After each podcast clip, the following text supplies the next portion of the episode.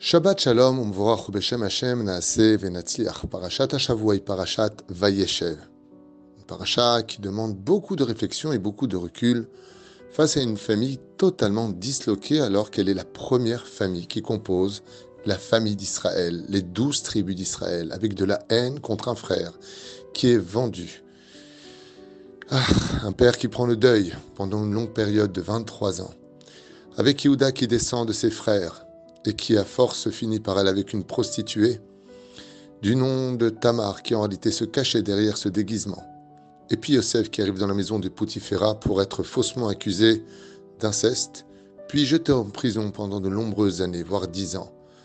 Le rêve du début de cette paracha, qui finit avec le rêve du maître échanson et du maître panetier, qui en fin de compte nous feront dire qu'il y a des défaites dans la vie qui annoncent des catastrophes, et il y a des défaites dans la vie qui en réalité cachent de grandes victoires, à l'image de la fête de Hanouka. Puisque la paracha de Vayeshev et de Miketz sont toujours des parachutes qui accompagneront la fête de Hanouka, d'où de l'obscurité sort toujours de la lumière. Et dans le cas de cette paracha, quand on observe bien les choses, on constatera qu'en réalité, toutes les défaites, toutes les choses qui nous ont fait descendre n'étaient que pour mieux nous faire remonter. Prenons le cas de Yosef, qui est descendu dans le puits et qui en fin de compte est remonté du puits pour monter beaucoup plus haut et se retrouver Kol Asher Kol Asher Aya Ose Yosef Hashem Matzliar Beado.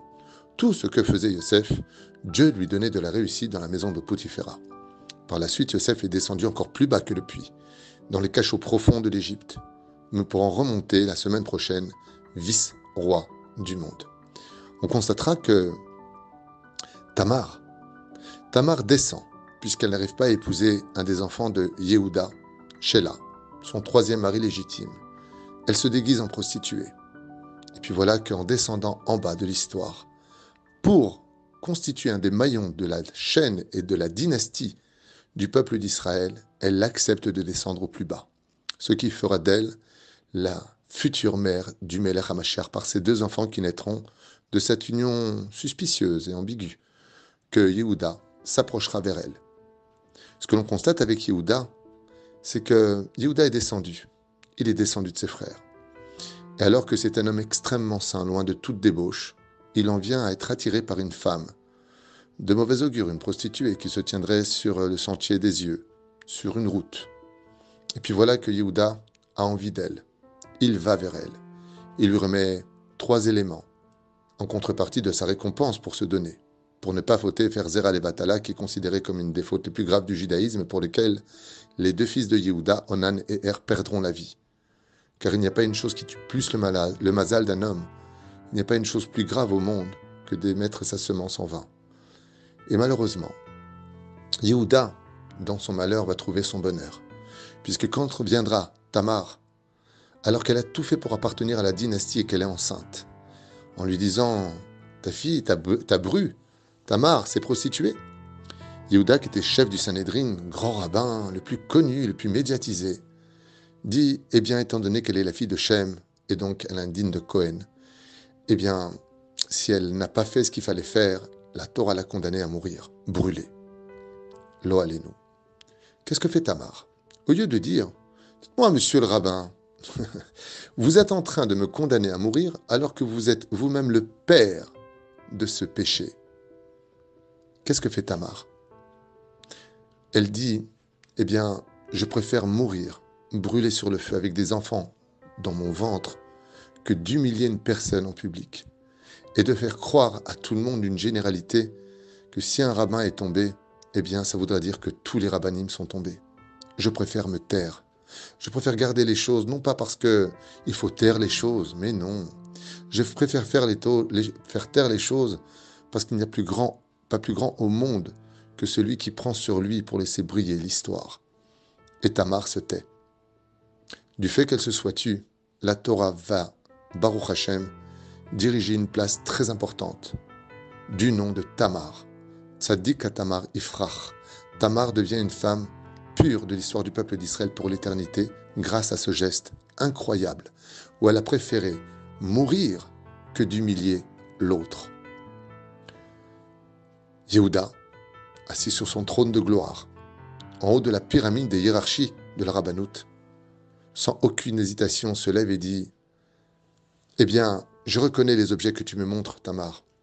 Et le père de ces enfants qui sont en toi, c'est moi. Annoncer une telle chose en public, annoncer aux yeux de tous que moi, le grand rabbin Yehuda Ben Yaakov, oui, je suis descendu vers cette prostituée. Je ne sais pas comment les choses se sont passées. Effectivement, le Zohar nous dit que Dieu a retiré pendant cette, cette, période précise où Yehuda va approcher Tamar son libre arbitre. Mais Yehuda ne rentre pas dans les comptes divins. Il se dit pas, ouais, j'ai un coup de folie qui est venu, euh, j'étais trop chaud à ce moment-là, euh, euh, un apôtre pousse la rayotte. Il va pas chercher des excuses. Il n'y a pas de oui, mais, je vais t'expliquer. Il se lève et il dit, j'ai fauté. C'est moi qui suis le coupable. Non seulement tu n'es pas brûlé, mais de plus je te dois des excuses, parce que j'aurais dû te donner mon troisième fils, Sheila, pour la mise justement du Yiboum. Cette mise où quand un homme meurt et n'a pas laissé d'enfant, le frère devra l'épouser. Et les deux fils que je t'ai donnés sont morts. Sheila, qui était le troisième fils, j'aurais dû te le donner, mais j'ai eu peur que tu le tues, puisque tu en avais déjà perdu deux. Je ne voulais pas perdre toute ma descendance. Ainsi donc, Yehuda se lève et aux yeux de tous annonce sa défaite. Oui, j'ai eu un coup de faiblesse. Je suis descendu. Dieu déclarera au même moment dans le ciel Yehuda, toi qui es le quatrième fils des douze tribus, tu deviendras le roi de tous tes frères. Tout ce que l'on pensait comme étant des défaites, pour nous, en réalité caché de grandes victoires. On n'a rien à perdre dans ce monde, à être humble, à renoncer, à pardonner. Car en réalité, on a l'impression que ce que nous faisons en allant dans les directions de ah, j'en ai marre, j'ai encore perdu, j'ai encore pardonné, mais non pas du tout. Regarde ce que t'apprends la Torah. Tous ceux qui ont été capables de se remettre en question, tous ceux qui ont été capables de reconnaître leurs torts, sont montés jusqu'au titre de la royauté et de l'histoire du peuple d'Israël.